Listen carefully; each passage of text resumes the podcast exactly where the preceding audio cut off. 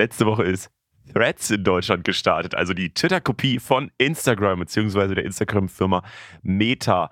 Threads heißt sie oder Threads oder ich weiß nicht, ist ein komischer Name auf jeden Fall. Bist du denn bei Threads? Nee, ich bin noch skeptisch. Also ich finde, es reicht mir, dass die meisten Leute ja sowieso auf Instagram dann reposten, was sie auf Threads geschrieben haben.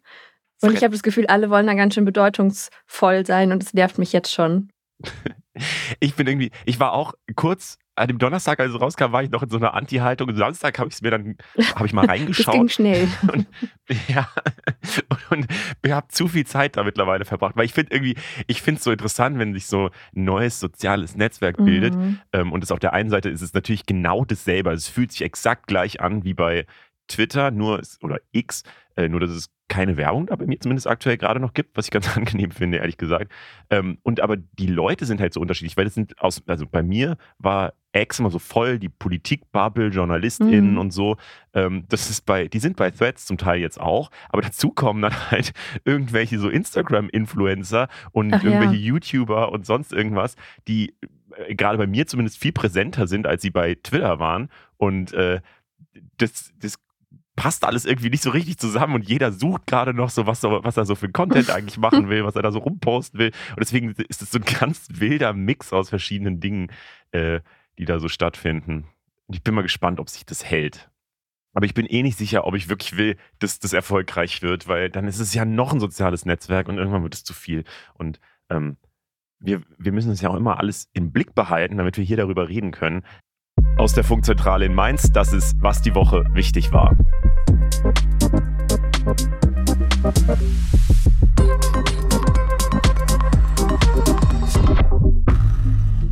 Hi, ich bin Leo Braun. Und ich bin Berit Ström. Diese Woche sprechen wir nochmal über den Haushalt, weil ja auch in dieser Woche ganz viele LandwirtInnen demonstriert haben und wir schauen uns die Reaktionen auf die Kürzungen mal genauer an. Außerdem geht es um die Frage, ob die Stimmung gegenüber Israel vielleicht gerade ein bisschen kippt, also im Ausland, aber auch in Israel selbst. Und damit starten wir in die Folge rein und gucken, was am meisten gegoogelt wurde. Viel gegoogelt wurde der Begriff Prag. Am Donnerstag gab es nämlich einen schlimmen Amoklauf an der Karls-Universität in Prag, mitten im Stadtzentrum. Dabei wurden 14 Menschen getötet, 25 sind verletzt, neun davon schwer oder sind in Lebensgefahr und auch der mutmaßliche Täter ist tot. Das alles ist jetzt Stand äh, Freitagvormittag um 11. Was bisher bekannt ist, die ganze Situation war über mehrere Stunden lang ziemlich unübersichtlich. An der Uni sind Studis aus dem Fenster geklettert und haben sich auf dem Dachsims vor dem Täter versteckt. Um 16 Uhr gab es eine Entwarnung, der mutmaßliche Täter sei tot aufgefunden worden. Über ihn weiß man noch nicht so viel, auch nicht, wie er gestorben ist. Die Polizei geht davon aus, dass es sich um einen 24-jährigen Studenten von der Karls-Uni handelt und man geht auch davon aus, dass er alleine gehandelt hat. Die Ermittler vermuten, dass er kurz vorher seinen Vater getötet habe. Der wurde nämlich auch tot aufgefunden. Und die Polizei sagt, er hätte mehrere Schusswaffen und Munition legal besessen und die soll er wohl auch in der Uni selbst gelagert haben. Vieles ist aber Stand jetzt eben Freitagvormittag einfach noch unklar, deswegen hier nur diese kurze Übersicht. Und die zweite Sache, die noch über 100.000 Mal gegoogelt wurde diese Woche, war Island Vulkanausbruch, ähm, südwestlich von der Hauptstadt Reykjavik ist nämlich in der Nacht auf Dienstag ein Vulkan ausgebrochen. Das bedeutet aber für Island jetzt erstmal gar nicht so viel Stress, wie man vielleicht denken könnte. Die Lava fließt bisher nicht Richtung Stadt und der Wind steht wohl auch günstig, sodass die Gase, die ja manchmal da auch mit rauskommen, aktuell zumindest keine Gefahr für die Bevölkerung sind. Ähm, der Außenminister geht aber davon aus, dass dieser Ausbruch vielleicht noch Wochen oder sogar Monate dauern könnte. Und es wird natürlich alles ganz genau beobachtet, weil sich da diese Lage gerade durch die Winde auch super schnell verändern kann. Es ist aber keine Überraschung gewesen. Der Vulkanausbruch, der wurde schon erwartet und auch schon ein paar Wochen vorher ein Hafenort in der Nähe evakuiert. Und das ist auch der, insgesamt der vierte und auch der heftigste Ausbruch innerhalb der letzten drei Jahre gewesen. Da gab es so eine kleine Reihe. Und man kann sich das also es ist nicht so der klassische Vulkanausbruch, wie man sich das vorstellt, dass es so einen Berg gibt, wo dann so groß alles so raussprudelt, sondern das ist eher so ein langer Riss, wo halt die ganze Zeit Lava austritt. Deswegen kann das eben auch zum Teil noch mehrere Monate dauern. In Pirna in Sachsen wurde am Wochenende zum ersten Mal ein AfD-Kandidat zum Oberbürgermeister gewählt. Pirna hat 40.000 EinwohnerInnen und liegt in der Nähe von Dresden. Und der neue Oberbürgermeister ist Tim Lochner, der ist 53 Jahre alt, Tischlermeister und parteilos. Das heißt, er gehört eigentlich nicht direkt zur AfD, aber er ist trotzdem als ihr Kandidat angetreten. Früher war er mal bei der CDU, ist aber 2016 ausgetreten und seitdem als parteiloser Politiker aktiv geblieben. Er hat im zweiten Wahlgang 38,5 Prozent der Stimmen gewinnen können und das eine Woche nachdem die AfD in Sachsen als gesichert rechtsextrem vom Verfassungsschutz eingestuft wurde. Die beiden anderen Kandidatinnen waren von der CDU. Die CDU-Kandidatin war auch unterstützt von SPD, Linken und Grünen. Und der andere Kandidat von den Freien Wählern. Und denen wird jetzt nach der Wahl vorgeworfen, dass sie es halt nicht geschafft hätten, einen gemeinsamen Kandidaten aufzustellen, weil Beide haben rund 30 Prozent der Stimmen erhalten. Also wenn sie sich zusammengetan hätten, hätte eine oder einer von ihnen vielleicht eine Mehrheit erreichen können. Aber man muss auch sagen, die Wahlbeteiligung war super niedrig. Nur 53 Prozent der Wahlberechtigten haben überhaupt gewählt. Mhm, wobei dieses ganze, dieser ganze Modus wird ja auch, also finde ich schon auch, kann man auch so hinterfragen, ist es so gut, wenn alle Parteien quasi gegen die AfD so eine, so eine Verbindung mhm aufmachen, weil dann verwässert natürlich jede Parteipolitik irgendwie komplett und dann ist es halt so dieses, wählst du die AfD oder die anderen und dann ist so dieses Narrativ der AfD, dass sie die Alternative zu den anderen allen sind, ist dann ja wirklich bestätigt. Ich finde das immer so ein bisschen kritisch. Ja, und dann kommen halt die Ampelstreits, ne? Also, ja, ja, ja genau, und dann genau, dann, dann streiten sich, ich meine, Ampel ist ja noch harmlos dagegen, wenn dann die Linke und die CDU zusammen, und stell dir mal die Linke und die Freien Wähler, das ist wirklich, glaube ich, die hassen sich doch komplett. Wie ja, ja, klar, auf jeden in eine Fall. sinnvolle Koalition gehen. Und das wiederum kann ja dann auch die Politikverdrossenheit bestärken. Ich glaube, es ist ein bisschen ein Teufelskreis, aber ich weiß auch ehrlich gesagt nicht, was da die Lösung raus ist. Die EU verschärft das Asyl- und Migrationsrecht. Darauf haben sich die 27 EU-Staaten diese Woche geeinigt, nach jahrelangem Streit. Ganz grob kann man zusammenfassen, dass das Ziel der EU-Asylreform ist, dass deutlich weniger Menschen nach Europa kommen und deutlich weniger länger bleiben sollen.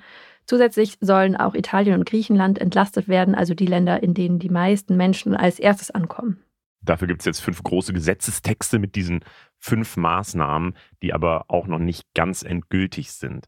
Und zwar, wir gehen die ganz kurz durch. Die Asylverfahren sollen schneller ablaufen und direkt an den europäischen Außengrenzen gemacht werden. Das heißt, in Ländern wie Italien, Griechenland, Bulgarien oder Rumänien Schnelleres Asylverfahren heißt dann, ähm, dass Leute, die weniger Chancen auf Asyl haben, sollen in nur zwölf Wochen durchgecheckt werden. Die Zeit sollen sie in Lagern an den Grenzen verbringen. Darüber wurde auch viel diskutiert im Vorfeld. Weniger Chancen auf Asyl haben Menschen, die aus einem Land kommen, die aus dem durchschnittlich wenig Menschen schon einen Asylantrag genehmigt bekommen haben. Durchschnittlich wenig heißt dann so 20 Prozent oder weniger. Das betrifft zum Beispiel Marokko, Tunesien, Bangladesch oder Pakistan.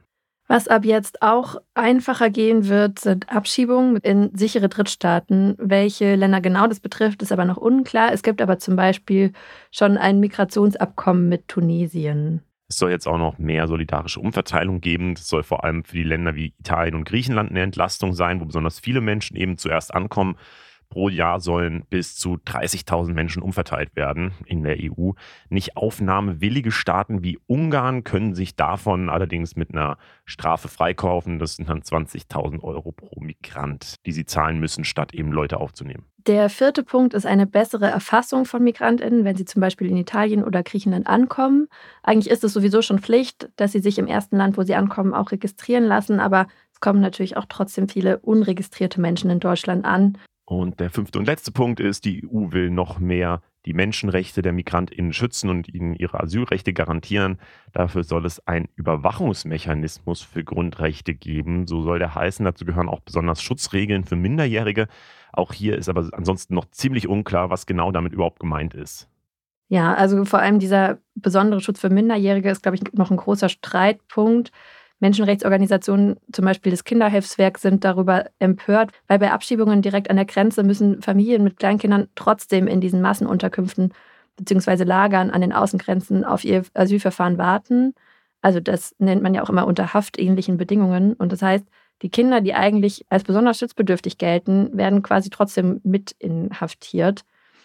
Die Bundesregierung und insbesondere die Grünen wollten das eigentlich auch verhindern, dass diese Klausel durchgeht, sind dabei aber gescheitert. Genau, das Ganze wird äh, natürlich äh, unterschiedlich wahrgenommen. Viele finden es, glaube ich, ganz gut, dass es erstmal überhaupt irgendeine Einigung gibt, weil das Thema ja doch wichtig ist und jetzt auch gerade, dass es halt vor allem noch vor der Europawahl im nächsten Jahr durchgekommen ist. Der EU-Rat selber spricht von einem Durchbruch.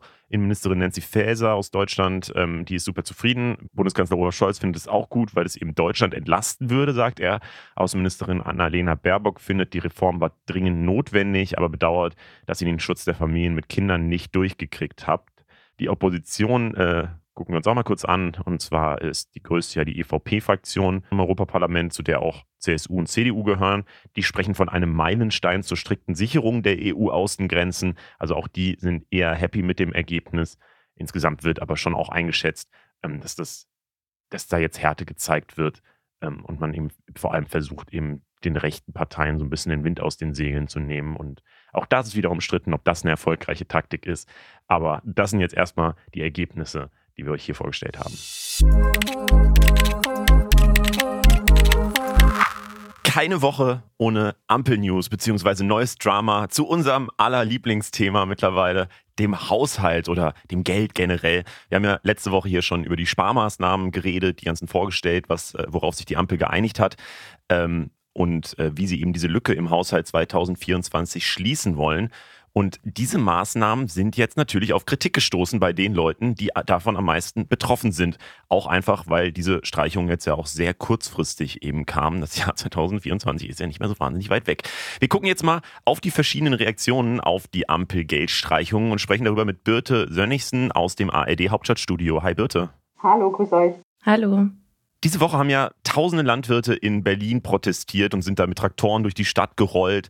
Ähm, die Bundesregierung will nämlich bei den Hilfen für Bauern etwa 900 Millionen Euro jährlich einsparen. Was sind denn da so die Kritikpunkte der Bauern? Jetzt? Ja, die möchten das natürlich gar nicht, dass bei ihnen gespart wird. Da war mächtig was los hier in Berlin. Ich habe noch nie so viele Traktoren auf einem Haufen gesehen. Die sind hier hupend auch durch die Stadt gefahren und durchs Regierungsviertel. Denn die Bauern, die sind ja direkt doppelt betroffen von den Sparplänen. Die Regierung hat angekündigt, zwei Steuerentlastungen für die Landwirtschaft zu streichen. Zum einen sollen die landwirtschaftlichen Fahrzeuge, also Traktoren, Mähdrescher, Erntemaschinen, alles, was man sich da so vorstellen kann, nicht mehr von der Steuer befreit werden. Bislang sind sie von der Steuer befreit. Und zweiter Punkt, der sogenannte Agrardiesel soll gestrichen werden. Auch hier gab es eine Steuervergünstigung für die Landwirte. Die mussten einfach weniger Steuern auf Diesel zahlen als alle anderen, die das an der Tankstelle machen. Und damit sollen fast 900 Millionen Euro gespart werden im Bundeshaushalt. Und die müssen dann auf der anderen Seite aber die Landwirte tragen. Und das finden die gar nicht gut. Ja, aber was bedeutet das denn dann ganz konkret auch für diese komplette Branche? Das kann man so pauschal gar nicht sagen. Da wird es den einen Hof härter treffen als den anderen. Es gibt ja ganz viele unterschiedliche landwirtschaftliche Betriebe. Größere Höfe können das zum Teil wahrscheinlich eher wegstecken. Da gibt es auch verschiedene Berechnungen, die im Umlauf sind. Die gehen davon aus, dass pro Hof meistens da so ein paar tausend Euro tatsächlich fällig werden, die die Landwirte eben jetzt in Zukunft nicht mehr erstattet bekommen vom Staat. Ein Professor von der Uni Göttingen zum Beispiel hat ausgerechnet, so ein durchschnittlicher Landwirtschaft landwirtschaftlicher Betrieb in Deutschland, der müsste im nächsten Jahr knapp 3000 Euro mehr bezahlen, wenn es diese beiden Steuererleichterungen dann in Zukunft nicht mehr geben sollte. Da sagt er, das ist jetzt nicht wenig, aber auf der anderen Seite wird das die Branche auch nicht komplett überfordern.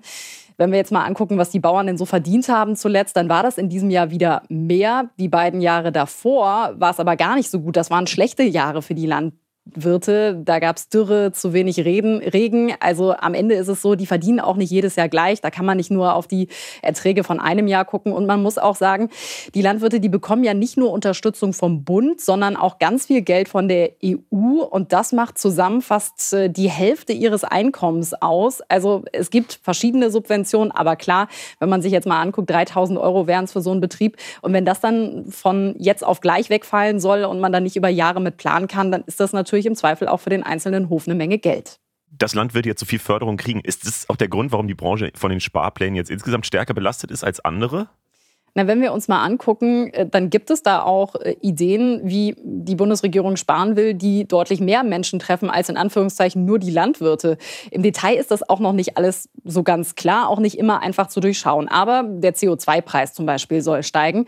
Und auch etwas, was sich ja mhm. super technisch anhört, fällt weg. Also es soll keine Subvention mehr geben, um die Erhöhung der Netzentgelte abzufedern. Klingt total technisch, bedeutet aber zusammengenommen, dass der Strom, aber letztlich auch Heizen und Tanken teurer wird. Und zwar für alle, nicht nur für die Landwirte. Ähm, das steigt aber nicht so doll, ähm, dass, dass da jetzt tausende Euro für jede Familie und, oder jeden von uns letztendlich anfallen wird. Das ist natürlich ein größerer Batzen einfach bei den Landwirten. Ähm, wenn wir jetzt äh, auf den Agrardiesel gucken, dann war ja die Idee, klimaschädliche Subventionen abzubauen. Das hat die Ampel sich in ihren Koalitionsvertrag geschrieben, hat gesagt, na, da wollen wir irgendwie ran. Da hätte man jetzt aber auch an anderer Stelle einfach anfangen können und sagen, ja gut, die Landwirte, das ist jetzt nur ein kleiner Teil, warum gehen wir denn nicht einfach an die Spritpreise insgesamt ran? Dann hätte man aber natürlich wesentlich mehr Menschen getroffen und wahrscheinlich noch viel mehr Proteste hervorgerufen, wenn man jetzt alle dieselfahrenden Autofahrer gegen sich aufgebracht hätte. Auf der anderen Seite muss man jetzt sagen, sind die Landwirte natürlich wütend, weil sie auch sagen, ja, jetzt fangt ihr mit, den, mit dem Abbau von klimaschädlichen Subventionen ausgerechnet bei uns an, aber wir haben ja gar keine Alternative, weil es einfach noch nicht nicht für uns alle den Elektrotrecker gibt oder den Mähdrescher, den man mit einer Batterie betreiben kann. Das ist einfach noch nicht in der Breite marktreif. Also haben viele Landwirte einfach zumindest in nächster Zukunft noch gar nicht die große Alternative umzusteigen. Beim Auto hingegen würde es das aber geben. Hm. Insgesamt ist ja die Unzufriedenheit über diese Sparpläne schon greifbar, habe ich zumindest das Gefühl, sowohl so in der Wirtschaft, in der Bevölkerung, aber teilweise auch in der Ampel selber oder in der äh, Bundesregierung. Ähm, wie siehst du das denn jetzt auch gerade, wenn es plötzlich so viele Proteste gibt? Ist es noch realistisch, dass die Pläne irgendwie nochmal geändert werden? Also ich glaube, dass sich da nicht groß was ändert. Äh, jetzt muss man grundsätzlich sagen, auf der einen Seite sagen ja auch ganz viele, der Bund soll nicht mehr Schulden machen. Das kann er auch gar nicht. Also mhm. um die Schuldenbremse auszusetzen oder zu verändern, müsste das Grundgesetz geändert werden. Auf der anderen Seite macht der Bund jetzt nicht mehr Schulden, kürzt irgendwo, dann gibt es Proteste, weil natürlich niemand will, dass äh, gerade bei ihm oder ihr gekürzt wird. Ähm, jetzt äh, ist es ja so, dass diese, dieser Haushalt anders aufgestellt werden muss als andere zuvor. Das hat eben mit diesem Verfassungsgerichtsurteil zu tun. deswegen haben ja eben der Kanzler, der Vizekanzler und der Finanzminister lange Wochen zusammengesetzt, äh, gesessen und die Köpfe zusammengesteckt und eben überlegt, wo und wie das jetzt funktionieren kann.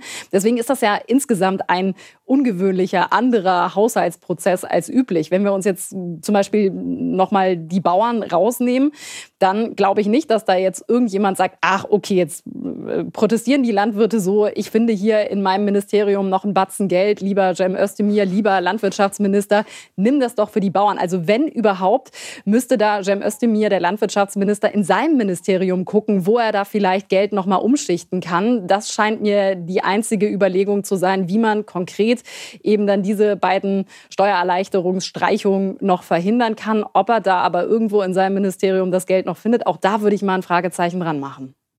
Ist das denn jetzt der Modus, in dem wir in den nächsten Jahren so weitermachen, dass äh, überall irgendwie gespart werden muss und dann immer große Diskussionen äh, kommen, wo gespart wird, weil es ja eben diese Schuldenbremse gibt und äh, eben jetzt dieses Verfassungsgerichtsurteil ja doch äh, da einiges äh, in Bewegung gesetzt hat, was das angeht. Also bleiben wir jetzt in, in solchen Diskussionen für länger? Ich bin mir ziemlich sicher, dass uns die Diskussionen über Streichungen, über Kürzungen begleiten werden. Ähm, weil das ist ja jetzt erstmal etwas, eine Lösung, die auch nicht langfristig ist. Also das Problem wird ja nicht kleiner, wenn wir uns die nächsten Jahre angucken. Und wenn wir uns auch angucken, es gibt ja noch weitere Verfassungsgerichtsurteile auch, was beispielsweise den Klimaschutz angeht. Auch da muss ja viel investiert werden, um eben auch die Wirtschaft hin zur Klimaneutralität umzubauen. Auch da gibt es Vorgaben vom Bundesverfassungsgericht. Und dafür muss muss das Geld ja auch irgendwo herkommen. Also ich glaube, die Debatte um, wo kürzt man, geht man vielleicht doch noch mal an die Schuldenbremse ran, die wird uns auf jeden Fall begleiten. Spätestens wahrscheinlich auch ein prägendes Thema für den nächsten Bundestagswahlkampf sein. Denn da gibt es ja ganz unterschiedliche Ideen und Vorstellungen. Und letztendlich ist es so, egal wer nach dieser Ampel wann auch immer regieren wird, der wird dieses Problem ja auch erben und der wird auch diese Herausforderungen erben, die durch das Urteil des Bundesverfassungsgerichts jetzt am Ende entstanden sind. Und für uns heißt es, es wird teurer, oder? Ich, ich glaube, so pauschal kann man das gar nicht sagen. Ich glaube, für die einen, da wird es halt im Detail drauf ankommen. Also ja, äh, klimaschädliche Dinge, also Stichwort CO2-Preis, das wird für uns alle erstmal teurer werden. Da geht es ja eben auch darum, Anreize zu schaffen, äh, auf nicht so klimaschädliche Dinge umzusteigen an der Stelle. Das war ja eigentlich auch schon lange geplant. Dann hat man das ja alles noch mal ein bisschen verschoben, weil äh, zum Beispiel die Spritpreise, das Heizen, alles so teuer geworden ist durch die Folgen des russischen Angriffs Angriffskriegs auf die Ukraine. Aber eigentlich war das ja äh, schon länger der Plan. Da ist nämlich immer jetzt die Frage, auf der einen Seite sollen Bürgerinnen und Bürger wir alle belastet werden, auf der anderen Seite soll es aber auch eine Entlastung geben. Also zum Beispiel das Klimageld, das äh, will die Regierung ja an alle zurückzahlen.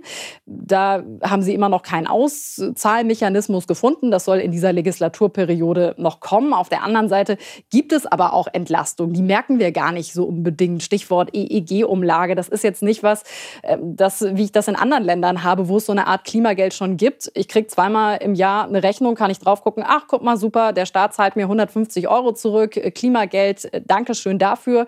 Ähm, das gleicht vielleicht wieder aus, was der CO2-Preis teurer gemacht hat. Das gibt es in Deutschland ebenso nicht, sodass alles, was auch jetzt schon entlastet wird, gar nicht so gut äh, bei uns allen ankommt. Und das ist für die Ampelregierung auf jeden Fall eines von vielen auch kommunikativen Problemen, weil das gar nicht so deutlich wird. Ja, und ich glaube auch einfach, wenn man äh, irgendwo wegkürzen muss, wird es einfach immer wehtun. Es ist auch einfach sehr schwer, da überhaupt irgendwas was richtig zu machen. Ja, und die Frage ist ja immer, wer wehrt sich dagegen? Also, wenn wir uns jetzt die Landwirte angucken, das ist natürlich unglaublich plakativ. Also, es ist gerade mhm. so eine mhm. Phase, da müssen die auch nicht so sehr auf ihrem Acker draußen sein, haben auch ein bisschen Zeit. Und dann ist es natürlich, wenn du mit so einem riesen äh, Traktor hier vors Brandenburger Tor und durchs Regierungsviertel fährst, dann, dann hast du eine Menge Aufmerksamkeit.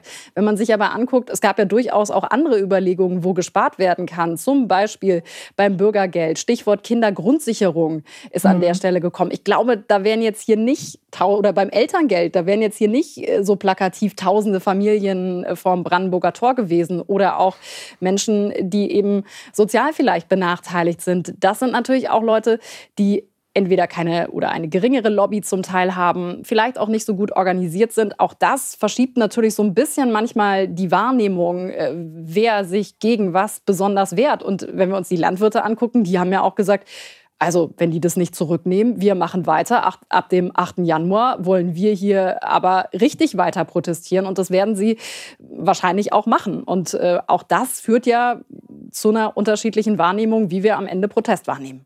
Birte Sönnigsen aus dem ARD Hauptstadtstudio. Danke für die Einordnung. Das oberste Gericht von Colorado will Donald Trump bei den Vorwahlen vom Wahlzettel streichen. Sie sagen, er habe sich bei seinem Verhalten beim Sturm auf das Kapitol im Januar 2021 für das Amt des Präsidenten disqualifiziert.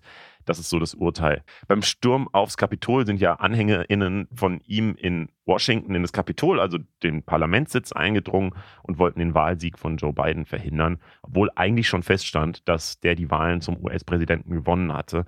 Dabei sind damals fünf Menschen ums Leben gekommen und im Urteil heißt es jetzt, dass Trump daran mit schuldig ist, weil er vorher eine Rede gehalten hatte, mit der er die Leute aufgewiegelt hat, das Kapitol zu stürmen und Stärke zu zeigen. Ja, ganz konkret ging es da um den 14. Verfassungszusatz. Das ist nämlich das Aufstandsverbot. Und das sagt, niemand darf ein höheres Amt im Staat bekleiden, der sich vorher als Amtsträger an einem Aufstand gegen den Staat beteiligt hat. Darin steht aber nicht explizit, dass das auch für den Präsidenten gilt. Und das war eben bisher immer so ein bisschen Auslegungssache und auch mit ein Grund, warum frühere Klagen gegen Trump zum Beispiel in Minnesota und Michigan gescheitert sind. Das Urteil gilt zwar jetzt erstmal nur für die republikanischen Vorwahlen im März, aber es könnte eben trotzdem auch Auswirkungen auf die allgemeinen Wahlen im November haben. Und Colorado ist eigentlich sowieso eher ein Blue State, also da wird traditionell mehr demokratisch gewählt. Deswegen wäre das jetzt erstmal kein großer Verlust für die Republikaner. Aber es laufen gerade in mindestens zwölf anderen Staaten auch noch Bemühungen, Trump vom Wahlzettel streichen zu lassen. Und viele Trump-GegnerInnen hoffen jetzt, dass vielleicht auch andere Gerichte diesem Urteil jetzt folgen könnten. Genau, aber Trump und sein Team wollen auf jeden Fall Berufung einlegen. Das haben sie auch sofort nach Verkündung dieses Urteils eben bekannt gegeben. Und sie wollen vor den Supreme Court ziehen, also das alleroberste Gericht in den USA wenn der Supreme Court den Fall annimmt, wird dort nochmal der ganze Fall geprüft und äh, Trump hat in seiner letzten Amtszeit dafür gesorgt, dass dort sechs von neun Sitzen republikanisch besetzt sind. Das ist ja immer so dieses mhm. System des Supreme Courts in den USA, wo die parteipolitisch besetzt werden. Und deswegen äh, sagen viele, kann man halt vorher quasi schon sagen, wie die urteilen werden, weil ja klar ist, welche politischen Präferenzen sie so haben.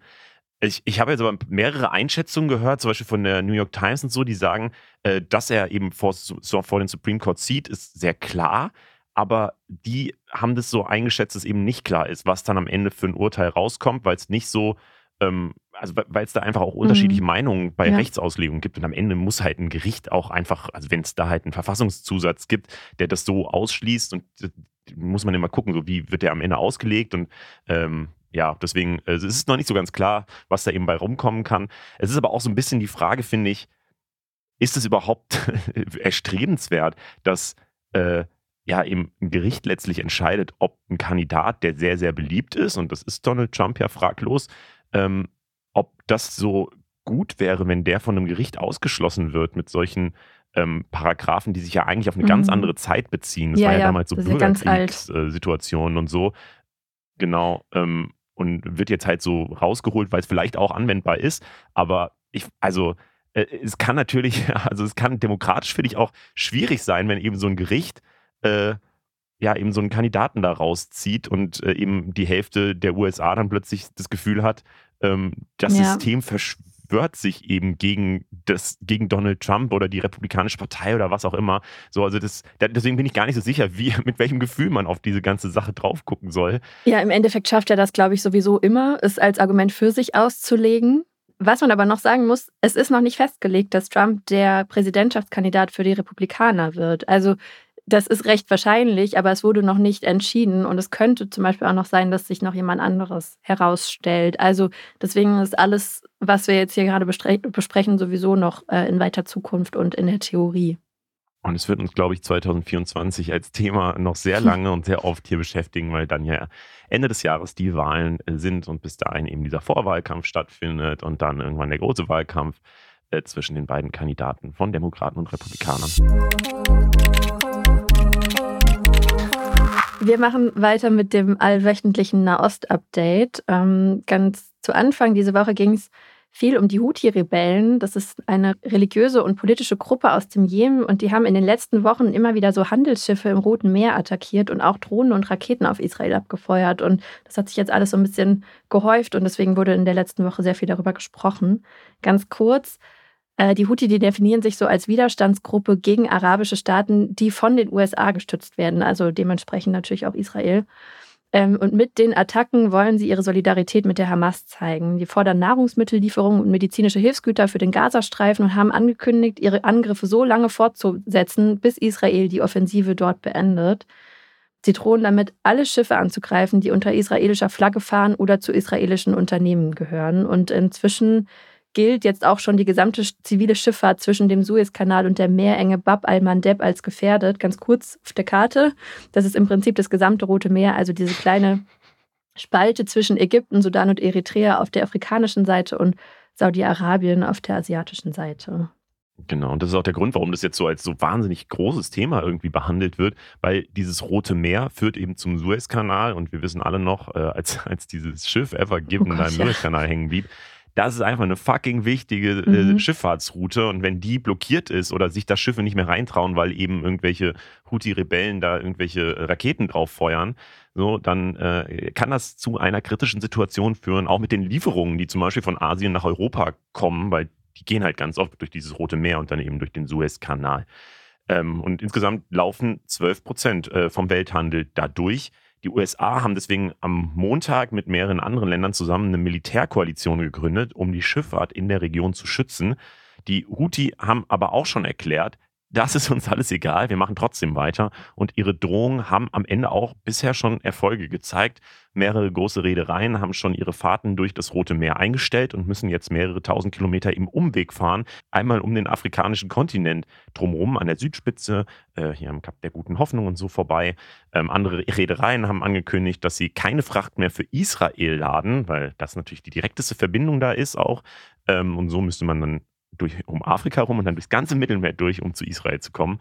Und laut ExpertInnen erhoffen sich die Houthi vermutlich dadurch mehr Ansehen und Einfluss in Jemen und in der Region zu bekommen. Also weil sie damit Israel eben schaden. So, das ist, glaube ich, so die Logik dahinter. Letzte Woche Freitag gab es aber dann auch noch eine mega traurige Nachricht. Die EDF, also das israelische Militär, hat in Gaza nämlich drei israelische Geiseln erschossen. Ähm, der Armeesprecher Daniel Hagari hat erklärt, diese Soldaten hätten die Geiseln während den Kämpfen im Norden vom Gazastreifen fälschlicherweise als Bedrohung identifiziert. Ähm, der Generalstabschef Herzi Halevi hat dann auch nochmal eine Videobotschaft veröffentlicht, in der er erklärt hat, was da passiert sei. Ähm, drei Männer zwischen 25 und 28 seien ohne Hemd und mit einem weißen Tuch als Fahne vor einer Militärstellung aufgetaucht und ein Soldat habe sich aber dann bedroht gefühlt und sich deshalb für den Angriff entschieden. Das sei aber eigentlich gegen die Anweisung. Es ist also im Krieg auf jeden Fall verboten, auf Menschen zu schießen, die eine weiße Flagge halten und unbewaffnet sind. Zwei Geiseln wurden direkt erschossen, der dritte habe Schutz in einem Haus gesucht und dem Bericht zufolge hätten die Soldaten auch Hilferufe auf Hebräisch gehört. Daraufhin hätte dann ein Kommandeur auch befohlen, das Feuer einzustellen, aber als der Verletzte dann zurück ins Freie kam, sei auch er von einem anderen Soldaten erschossen worden. Am gleichen Abend haben sich dann noch tausende Menschen in Tel Aviv versammelt und demonstriert. Die fordern, dass die Kämpfe sofort gestoppt werden und dass die Regierung alles tut, um die restlichen Geiseln frei zu bekommen. Ministerpräsident Benjamin Netanyahu hat jetzt den Tod dieser drei Geiseln als unerträgliche Tragödie bezeichnet. Er hat aber auch gleichzeitig gesagt, man müsse jetzt den Krieg trotzdem weiterführen, weil man nur so Druck auf die Hamas aufrechterhalten und die Geiseln befreien könne. Es soll zwar gerade tatsächlich wieder Gespräche über einen neuen Geiseldeal geben, ähm, aber die Wut auf Netanyahu und das Vorgehen der Armee wächst. Ich habe ein bisschen das Gefühl, dass sich insgesamt die Stimmung zu Israel in den letzten Wochen so ein bisschen dreht. Vor allem im Oktober, direkt nach dem Terrorangriff der Hamas, gab es von den USA, Deutschland und den anderen Verbündeten Israels ja vor allem vollen Support und Unterstützung beim Kampf gegen die Hamas. In, den, in der letzten Zeit habe ich so das Gefühl, kriegt man auch öfter Stimmen mit, die eben auf eine Waffenruhe pochen zum Beispiel, die eher sagen, ähm, wir müssen auf Frieden schauen. Aber ist dieser Eindruck richtig? Das fragen wir mal bei Dr. Jan Busse nach von der Universität der Bundeswehr in München. Er ist Politikwissenschaftler und forscht zum Nahen Osten. Hi Jan. Hallo. Hi. Stimmt denn dieser Eindruck? Also kann man sagen, dass zum Beispiel die USA und Deutschland ihre Rhetorik und ihre Politik in Bezug auf Israel und den Krieg gegen die Hamas so ein bisschen angepasst haben oder geändert haben? Also ich glaube, dass es, wenn dann vor allem für die Rhetorik der Fall ist. Also bei den USA würde ich sagen, da können wir insofern einen Kurswechsel beobachten, als dass die Kritik nun nicht mehr nur in internen Gesprächen geäußert wird, sondern eben auch öffentlich. Und da gibt es ein paar ganz interessante Beispiele. Also der US-Verteidigungsminister Lloyd Austin, der war diese Woche in Israel und hat Israel aufgefordert, eben auch mehr humanitäre Hilfe in den Gazastreifen zu lassen. US-Außenminister Blinken mahnte, dass Israel mehr zum Schutz der Zivilisten tun müsse. Aber vor allem hat auch US-Präsident Biden ganz klar gesagt, dass die wahllose Bombardierung der Zivilbevölkerung nicht akzeptabel sei. Und das gab es so in der Form bisher noch nicht. Und Fakt ist ja tatsächlich, dass der Anteil der Zivilbevölkerung unter den Toten bei um die 70 Prozent liegen soll, was extrem hoch ist. Und hinzufügen sollte man vielleicht auch, dass es auch eine Menge Unstimmigkeiten gibt zwischen der US-Administration und der Regierung von Netanyahu. Und zwar zum einen wollen die USA eigentlich die palästinensische Autonomiebehörde mit ihrem Präsidenten Mahmoud Abbas in irgendeiner Rolle nach dem Ende der Kampfhandlungen im Gazastreifen sehen, um diesen zu regieren. Das lehnt Netanyahu vehement ab.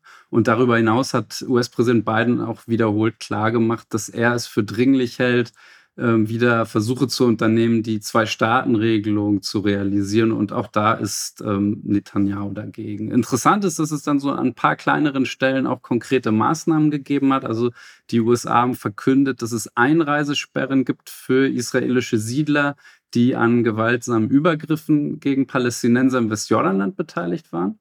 Und ähm, die bis, bereits zugesagte Auslieferung von M16 Sturmgewehren an Israel, die wurde jetzt verzögert, weil die USA befürchten, dass die in den Händen von militanten Siedlern landen können. Und wenn wir zu der Frage kommen, war, warum hat sich da vielleicht was geändert, dann glaube ich, dass einfach ähm, die humanitäre Lage im Gazastreifen so auch von der US-Führung nicht mehr ignoriert werden kann. Und es hat aber auch noch eine innenpolitische Komponente. Also wir haben nächstes Jahr Präsidentschaftswahlen in den USA.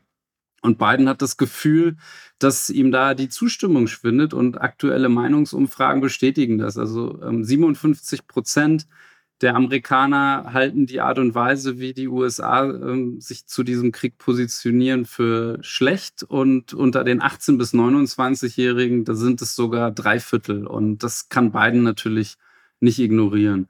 Wenn wir zur Bundesregierung kommen, dann würde ich sagen, da hat sich jetzt nicht so viel geändert. Also ich würde sagen, ähm, Baerbock hat zwar kürzlich gesagt, äh, Israel muss mehr tun, um Gaza besser zu schützen und die Zivilisten ähm, und die militärische Strategie dort anpassen, äh, soll Israel anpassen.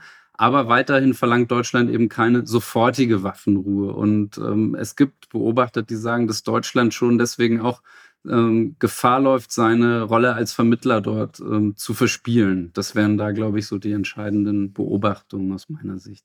Ist denn Deutschland damit am, am stärksten oder am engsten noch bei Israel oder wie sieht es mit dem Rest der Welt aus? Naja, also wenn wir auf den Rest der Welt schauen, dann ist es ganz interessant auch da wieder, was US-Präsident Biden gesagt hat. Denn der warnte Israel davor, angesichts der vielen getöteten Zivilisten in der Welt die Unterstützung zu verlieren und zu verspielen. Und man kann das, glaube ich, aber auch insofern erweitern, als dass, glaube ich, gerade im globalen Süden eine sehr starke Solidarität mit den Menschen im Gazastreifen vorherrscht.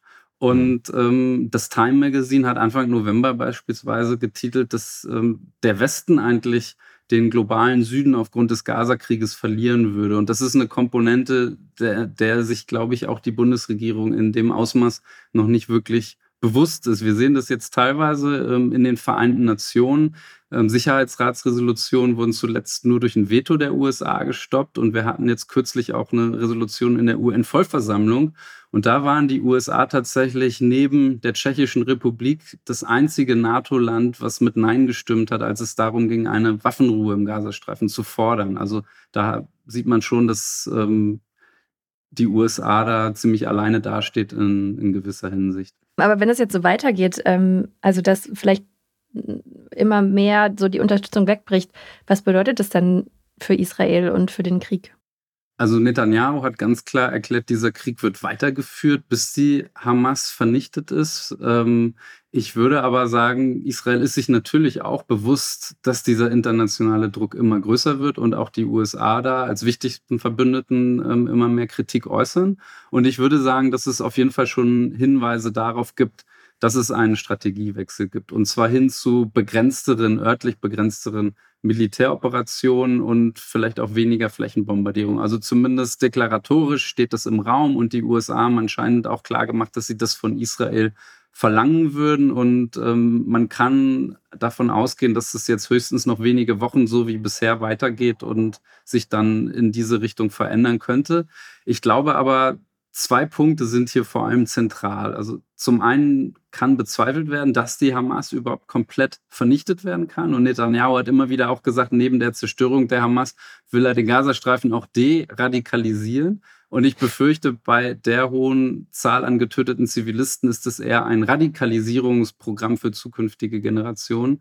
Und zum mhm. anderen habe ich den Eindruck, dass die israelische Führung immer noch keine Idee hat, wie es dann später im Gazastreifen weitergehen soll. Also wie gesagt, eine Präsenz der palästinensischen Autonomiebehörde wird abgelehnt, eine internationale Truppenpräsenz wird abgelehnt. Das heißt, ganz viel läuft eigentlich darauf hinaus, dass es ähm, zu einer erneuten unmittelbaren Truppenpräsenz im Gazastreifen kommt, wie wir das ähm, vor 2005 auch hatten, als Israel dort abgezogen ist. Also auch nach dem Ende der Kampfhandlungen.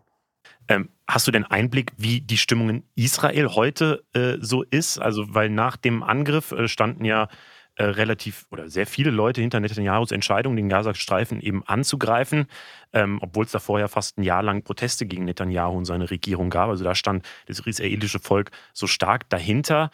Ähm, kann man das heute immer noch sagen, vor allem weil jetzt auch äh, jetzt am Wochenende zum Beispiel diese drei Geiseln, die vom israelischen, von der israelischen Armee erschossen wurden.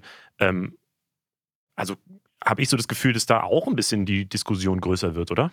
Also ich würde sagen, die Forderung, ähm, mehr Bedeutung der Geiselbefreiung beizumessen, die ist schon lange im Raum. Und da ist auch sehr, sehr großer gesellschaftlicher Druck entstanden, der letzten Endes überhaupt erst dazu geführt äh, hat, dass es zu diesem Austausch von Geiseln und Gefangenen Ende November kam. Ähm, die israelische Bevölkerung steht hinter dem Krieg, steht aber nicht hinter Netanyahu. Das ist, glaube ich, ein wichtiger Punkt. Mhm. Und wir haben ähm, auch aktuell jetzt ähm, nach diesem Fall, als bekannt wurde, dass die drei Geiseln durch israelische Soldaten getötet wurden, auch wieder erneut Proteste gehabt, dass mehr getan werden sollte, um die bisher noch verbliebenen Geiseln zu befreien.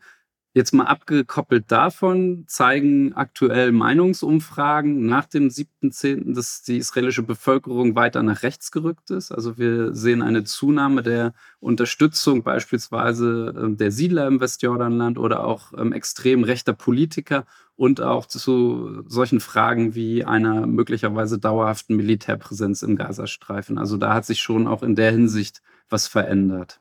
Du hast aber jetzt gerade gesagt, die ähm, Israelis, die stehen hinter dem Krieg, aber nicht hinter Netanyahu. Jetzt gleichzeitig sagst du, es, es gab so eine Bewegung Richtung rechts. Das heißt, das hat nicht unbedingt was mit Netanyahu und seiner Regierung zu tun, sondern grundsätzlich einfach eher auf dem Spektrum.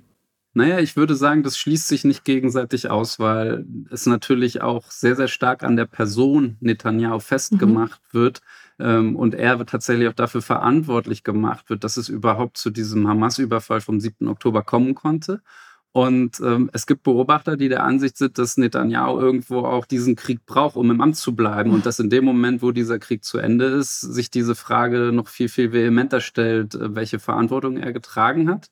Und ähm, das Einzige, wo er vielleicht darauf hoffen könnte, ist, dass es Israel gelingt, die Drahtzieher dieses Anschlags im Gazastreifen aus der Hamas-Führung ähm, zu fassen oder zu töten, weil er dann ähm, darauf hoffen kann, dass das seine Popularität steigert. Aber ansonsten ähm, ist, ist es eindeutig, dass ähm, seine Popularität absolut in den Keller gefallen ist jetzt nach diesen Anschlägen. Interessant ist aber gleichzeitig auch, dass viele Leute skeptisch sind, dass er so leicht auch ähm, aus dem Amt zu bekommen ist, zumindest bis zu den nächsten anstehenden Wahlen, weil ähm, er hat eine sehr solide Mehrheit im Parlament. Das heißt, da müssten 13 Abgeordnete die Koalition verlassen oder es müsste eben ein Misstrauensvotum mhm. gegen ihn geben. Und beides scheint momentan ähm, nicht unbedingt absehbar zu sein.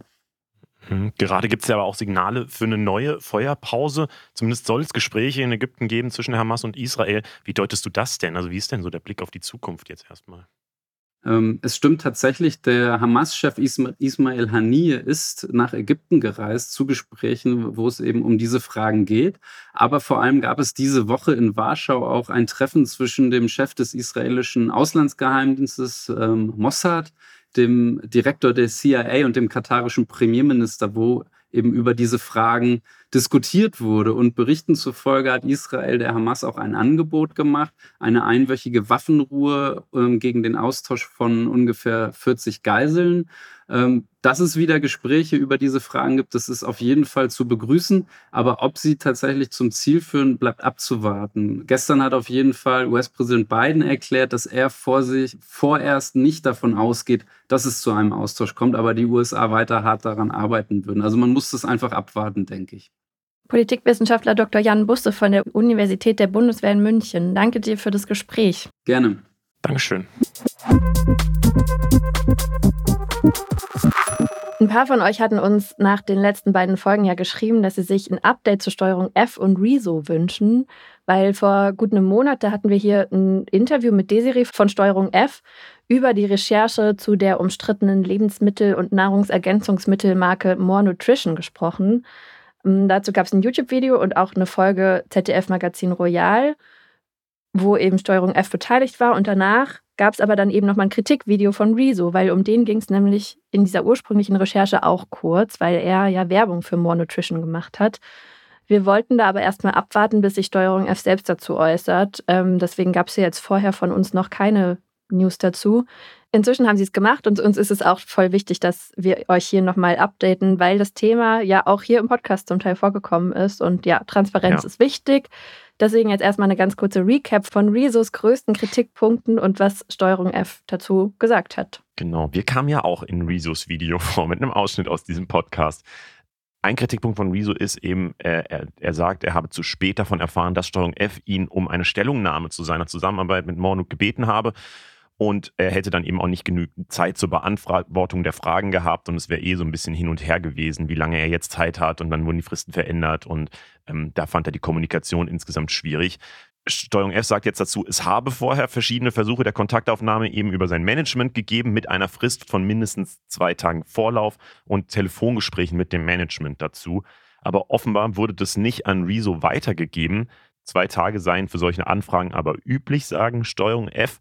Das wird in den Kommentaren, habe ich gesehen, weiterhin kritisiert, weil es ja doch eine, einfach sehr komplexe Fragen waren und Rezo kein Presseteam hat oder so und es eigentlich keine Notwendigkeit für so eine knappe Anf Anfrage gegeben hätte.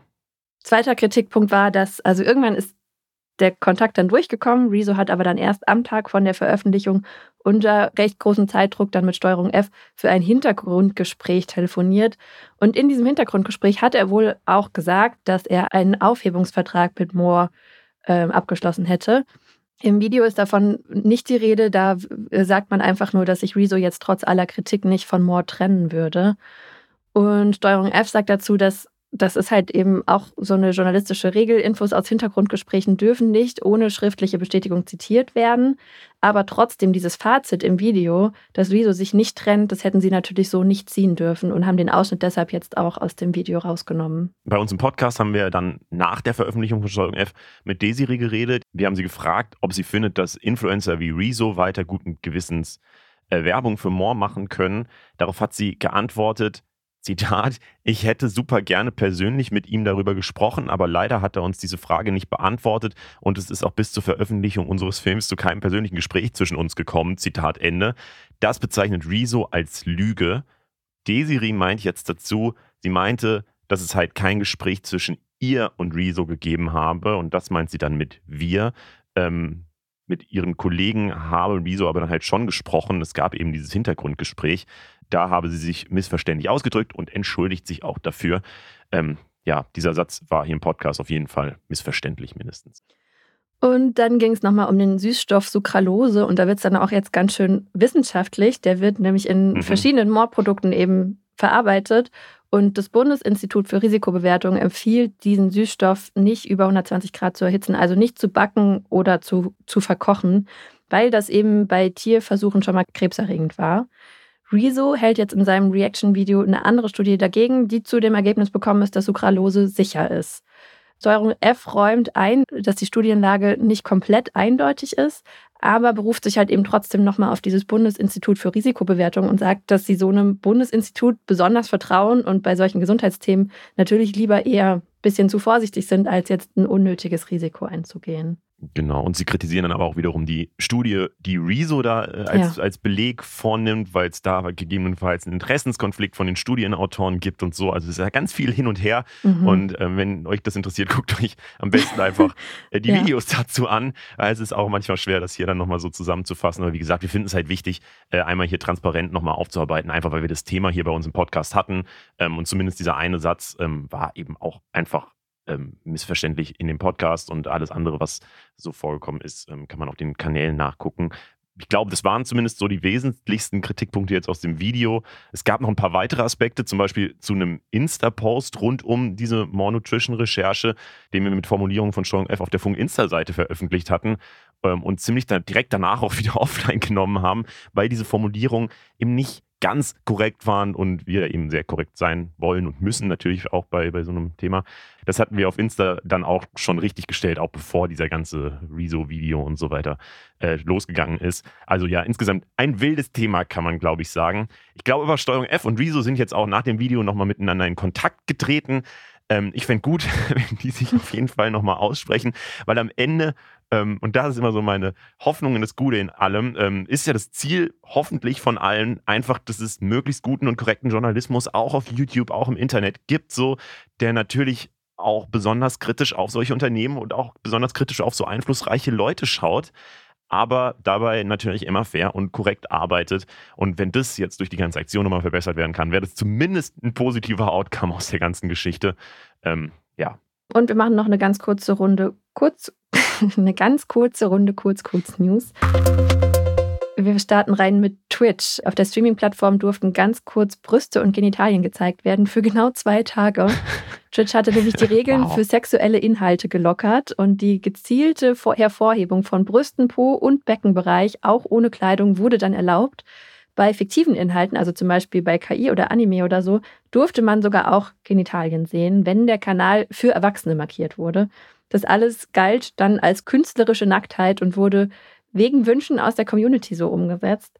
Das Ganze ist aber ziemlich schnell eskaliert und wurde für sehr explizite und sehr sexuelle Inhalte missbraucht, was finde ich jetzt keine krasse Überraschung war.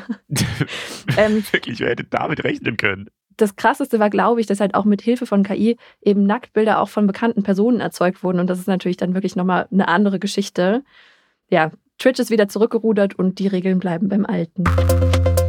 In Australien hat sich die erste Gen Z-Partei gegründet, also wirklich eine politische Partei von und für Leute zwischen 15 und 28 mit dem Namen Gen Z-Partei. Die Partei sagt, dass ihre Generation von den Boomern im Stich gelassen wird, also von der älteren Generation, und im Parlament zu wenig repräsentiert sei. Konkret fordern sie eine kostenlose Uni, mehr Klimaschutz, keine Steuern für unter 25-Jährige, die Entkriminalisierung von Drogen und mehr Rechte für die Aborigines.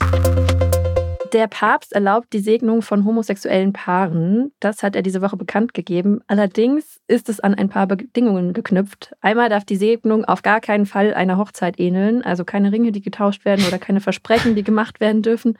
Und die Segnung darf auch nicht während eines Gottesdienstes stattfinden. Ähm, also die Ehe von homosexuellen Paaren lehnt er nach wie vor ab. Das wäre wirklich schlimm, wenn man das verwechseln würde. Ja. Und eine kleine Ankündigung. Äh, nächste Woche machen wir den großen Funk-Jahresrückblick. Also es wird keine reguläre Folge Yay. geben, weil hoffentlich auch einfach erstmal nichts Schlimmes in der Welt passiert in der nächsten Woche. Doch, es wird über Böllerverbot geredet werden und es wird ähm, äh, über Friedrichs Merz Aussage mit den Weihnachtsbäumen nochmal diskutiert, obwohl die ist dann wirklich durch. Ähm, ja, genau. Es gibt zwei Jahresrückblicke. Ähm, einen zum Thema Innen- und Außenpolitik, der kommt am Mittwoch raus, und der andere am Freitag. Da sprechen wir über Gesellschaft, Social Media und Filme und Serien. Ich bin sehr gespannt und glaube, das könnte sehr interessant werden. Das war es auf jeden Fall jetzt mit den Themen für diese Woche. Ähm, schreibt uns gerne, wie ihr die Folge findet. Danke euch allen, die zugehört haben und weil das damit die letzte reguläre Folge für dieses Jahr ist. Äh, Nochmal wirklich Danke an alle, die in diesem Jahr uns äh, gehört haben, uns vielleicht entdeckt haben, vielleicht dran geblieben sind und äh, mit ihrem Feedback äh, uns weitergeholfen haben, sodass wir uns verbessern können. Und ähm, ja, deswegen vielen, vielen Dank, dass ihr am Start wart. Wir wünschen euch natürlich ein wunderschönes Weihnachtsfest und äh, einen guten Rutsch ins neue Jahr. Sage ich noch nicht, weil wir haben ja noch diese Folge. Ähm, mein Name ist Leo. Ich bin Berit. Wir sind Funk. Funk ist ein Angebot von ARD und ZDF. Und äh, diese Woche habe ich mir ja eine Unverschämtheit erlaubt mhm. und wurde dafür Echt öffentlich so? auf dem Funk-Account äh, ausgescholten. Ich glaube, das war das erste Mal, dass mein Name auf einem Insta-Post stand, obwohl ich das seit dreieinhalb Jahren an dieser Seite hänge. Ähm, und zwar äh, habe ich tatsächlich, und diese Geschichte, man denkt ja, glaube ich, immer, dass so in den Medien, man kann denen nicht vertrauen und man macht dann so Geschichten aus irgendwas. Aber es ist leider genauso passiert, wie es auf diesem Post stand. Wir hatten, äh, also ich musste ein wichtiges Geschenk an Jella geben ähm, und hatte keins. Und dann habe ich das so in, in einem Call, wo wir so über alles Mögliche reden, äh, habe ich das einfach mal gesagt, dass ich, ob irgendjemand eine Idee hat, was ich, was ich halt Jella schenken kann. Jella ist eine Kollegin, die früher auch bei der Insta-Seite mitgearbeitet hat und dann jetzt beim ZDF arbeitet. Und äh, da kam eben die Idee auf, dass wir ja ihr ein Infotier, also schenken könnten, dass ihr Hund Loki Infotier wird. Und das habe ich dann einfach mal so durchgesetzt, was als eine Art Machtmissbrauch gesehen wurde. Ähm, naja. Bietet sich aber auch an, weil Loki voll hm? schön hm? ist und es gibt mega viele hübsche Bilder. Ja, und ich glaube, man kann da nichts gegen sagen eigentlich. Aber äh, also das war jetzt letzte Woche so und deswegen äh, ist er natürlich auch hier mit einem kleinen Sound äh, am Start. Ihr hört jetzt äh, Loki. Ciao. Tschüss. Die Funk Podcast Empfehlung. Ich bin Henke, das ist Henkes Corner und ich bin der Meinung, dass die ehrlichsten Gespräche immer in Campingstühlen stattfinden.